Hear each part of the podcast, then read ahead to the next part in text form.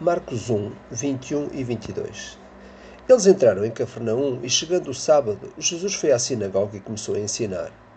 E todos maravilhavam com o seu ensino, porque os ensinava como quem tem autoridade e não como os escribas. Esta nova secção de Marcos hum, é maior, é grande, vai até ao verso 28, mas uh, quero apenas parar aqui nestes dois versículos para falar um pouco sobre em parte aquilo que nós já dissemos, mas consubstanciar ainda mais a noção daquilo que foi a estratégia do próprio Senhor Jesus. Marcos inicia a descrição do ministério público de Jesus Cristo, começando pela Galileia. Ele uh, omite aqui aquele curto ministério que Jesus teve na Judeia logo após o batismo de, eh, de, de o seu batismo. Uh, isto está narrado de uma forma breve em João capítulo 2, verso 13 até ao capítulo 4, verso 3. Mas há ali um curto ministério antes de Jesus subir para a Galileia. E, portanto, após a prisão de João Batista, Jesus troca a Judeia pela Galileia. Eu creio que há aqui uma posição estratégica de Jesus nesta decisão. Até porque a prisão de João Batista viria a trazer sobre Jesus todas as atenções, uma vez que João o tinha apresentado e apontado como aquele que batizaria com fogo. Ora, continuando na Judeia, nós sabemos que, uh, estando perto do domínio das autoridades políticas e religiosas, a oposição que caiu sobre João Batista passaria a cair, por certo, sobre Jesus. Portanto, ele achou que era cedo para enfrentar estas, estas hostes, digamos assim, e talvez outras razões podem ser apontadas como justificativa para esta deslocalização geográfica do ministério, não é? Uh, além das apresentadas uh, anteriormente, já tínhamos feito um comentário a isto, é de referir também a importância geoestratégica da Galileia, que já falámos, não é? Uh, como Jesus realmente não era alheio a isso. ele sabia que as principais estradas comerciais passavam por esta região política, o que iria resultar que um galileu, num contacto com um viajante, uh, vindo destas regiões do Egito, da Arábia, da Síria e outras nações, poderia ser um lugar estratégico também para anunciar uh, o, o, Evangelho para lá daquilo que eram as fronteiras de Israel. É? Por vezes nós preferimos falar do início do progresso do Evangelho a partir do dia de Pentecostes, em Atos 2. Contudo, nós não podemos esquecer que o ministério de Jesus por toda a nação deixou a semente da sua mensagem semeada em muitos corações. Os milagres operados à vista de muitos viajantes deixaram nas almas das pessoas a certeza de que Deus tinha visitado o mundo com a sua graça. Então, portanto, muitos destes, destas pessoas que se, que se assistiram ao ministério do Senhor Jesus, que de alguma forma, mesmo nas festas em Jerusalém, tudo aquilo que aconteceu nesse ambiente durante esses três anos de ministério, sabemos que houve pessoas que responderam ao convite do Evangelho quando a mensagem do Salvador chegou às suas terras. Portanto, claro, através dos servos do Senhor. Portanto, o que é que acontece? O ministério do Senhor Jesus não se confinou apenas a Jerusalém, nem se confinou apenas a, a neste caso, à Palestina, não é? a Israel.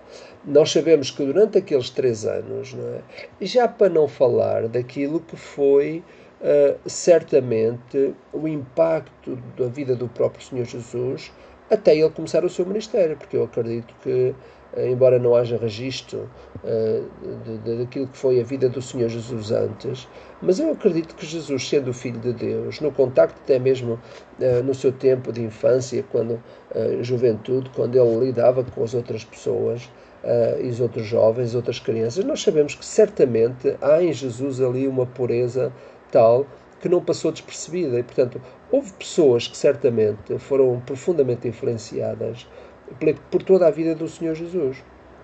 Até posso acreditar que muitas daquelas pessoas que responderam ao Evangelho, que seriam provavelmente da idade do Senhor Jesus, poderão em alguma altura se lembrar uh, do tempo que o Senhor Jesus uh, em que se cruzou com eles. Nós sabemos que a partir dos 12 anos Jesus teve uma vida, uma vida religiosa no templo, ele, ele, ele foi ensinar, aprendeu na sinagoga, etc, etc. Portanto, há aqui muita coisa que nós não podemos explicar, que nem os evangelhos podem explicar e ninguém pode explicar, daquilo que foi a influência da vida do próprio Senhor Jesus, não só através das suas palavras, a pregação do Evangelho, mas acima de tudo, acima, acima de tudo da sua própria vida, porque ele cruzou-se com muita gente ao longo dos cerca de 30 anos que ele viveu sobre a terra e depois uh, os três anos mais, uh, segundo os cálculos. Portanto, o que é que acontece? Nós vemos aqui muita gente que depois uh, circula em Jerusalém, circula em Israel e que depois vai para as suas próprias terras, porque sabemos que Jerusalém era um centro uh, de visita, portanto havia uh, sempre muitos turistas lá que vinham não só para assistir a, a àquelas festas religiosas, como também era um, lugar que chamava muita gente por causa da exuberância do templo, etc, etc. E portanto uh, eu estou a acreditar que Jesus, quando desenvolveu o seu ministério, ele certamente semeou no coração de muita gente que depois voltou às suas terras e que depois contaram a outros. E quando o Evangelho, através dos apóstolos, chega a estas regiões, o coração de muita gente está semeado. Também mesmo o próprio João Batista, acredito que teve também um papel importante nisso. Portanto, é interessante pensar que realmente o ministério que o Senhor Jesus desenvolve não se confina geograficamente à região onde ele esteve. Agora, aqueles que não veem Jesus também como um estratega enganam-se, porque realmente Marcos faz-nos o favor de referir a primeira cidade da Galileia para onde Jesus viajou. E fala-nos de Cafarnaum. Ora, Cafarnaum era uma das lindas nove cidades que floriam ao redor do Mar da Galileia. Portanto, Cafarnaum tem aqui um papel importante. Outro aspecto curioso é a referência que é feita à visita à sinagoga logo no primeiro sábado em que ele estava em presença. Jesus não esperou muito tempo para criar impacto nos que frequentavam a sinagoga. Aliás, nós falamos de Paulo, a estratégia dele de visitar a sinagoga. Amigos, isso não é novo. Jesus fez a mesma coisa. Aliás, eu acho que ele foi colher a Jesus, é? Porque a sinagoga, como sabem, era o centro uh, de, de, de aprendizagem, não só da lei, funcionava também como escola, funcionava como lugar de adoração, como lugar de encontro, etc, etc. Aliás, a sinagoga surge durante o cativeiro, segundo se pensa na Babilónia, quando o povo estava exilado e sentia necessidade de ter um elo que os ligasse.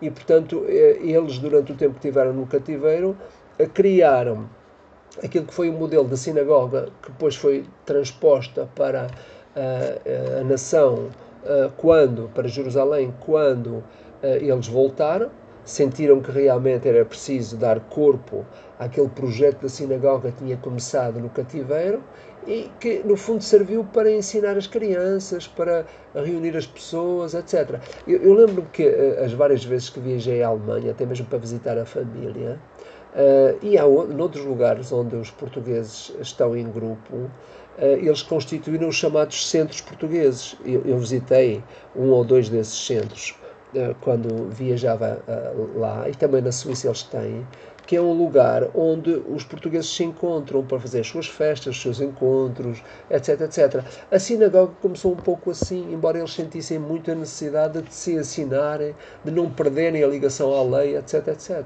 Portanto, Marcos diz que os judeus se maravilhavam da doutrina de Jesus porque os ensinava como quem tem autoridade e não como os escribas. Olha, a mensagem de Jesus foi dirigida com uma certa urgência aos corações mal ocupados, mal ensinados, mal esclarecidos. E é por essa razão que é clara a, a distinção e a diferença de conteúdos do ensino do Senhor Jesus Cristo, atraindo as pessoas, é? Eh, como foi no caso do homem possesso e deste espírito, deste espírito imundo, como conta a seguir. É?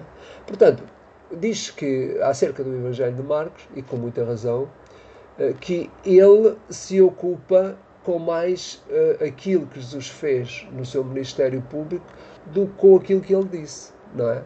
Portanto, há quem atribua a Marcos uh, esta característica. Portanto, ele, ele preocupa-se mais com aquilo que Jesus fez no seu ministério público do que com aquilo que Jesus disse. Não é? Aliás, basta referir que Marcos não refere, por exemplo, o, o chamado Sermão da Montanha nem as extensas mensagens dos capítulos 14 a 17 do Evangelho de João, por exemplo. É? Então o que, é que acontece? Em Marcos, nós sabemos que as mensagens são curtas e as ações são descritivas, é? que é o caso do primeiro milagre que é apontado, como nós vamos ver a, a seguir no texto, como vem. É? Então, é interessante isto. Eu quero parar aqui para pensar. Às vezes nós ocupamos-nos muito com uh, aquilo que dizemos, mas é muito importante aquilo que na verdade nós fazemos. As nossas ações sabemos que falam mais que as nossas palavras. É muito importante um comportamento cristão, dentro da ética cristã, dentro daquilo que é a perspectiva da palavra de Deus, dentro daquilo que é o espírito das bem-aventuranças, etc, etc, é muito importante. As nossas palavras caem por terra quando uh, as nossas ações não correspondem. Portanto, hoje eu quero pensar sobre isto, porque na verdade Marcos tem esta preocupação: é referir aquilo que Jesus fez e não tanto aquilo que Jesus disse. Ele está impactado por aquilo que é uh, o, o, milagre que Jesus opera na vida das pessoas. As suas palavras são importantes, o Evangelho ficou, mas para Marcos ele quer, como o repórter que ele é, ele está mais interessado naquilo que é o acontecimento, não é? E depois ele dá a notícia em função disso. Portanto, hoje fico aqui a pensar, é interessante, as minhas ações, a minha vida corresponde com aquilo que são as minhas palavras? É a pergunta que fica no ar. Um abraço.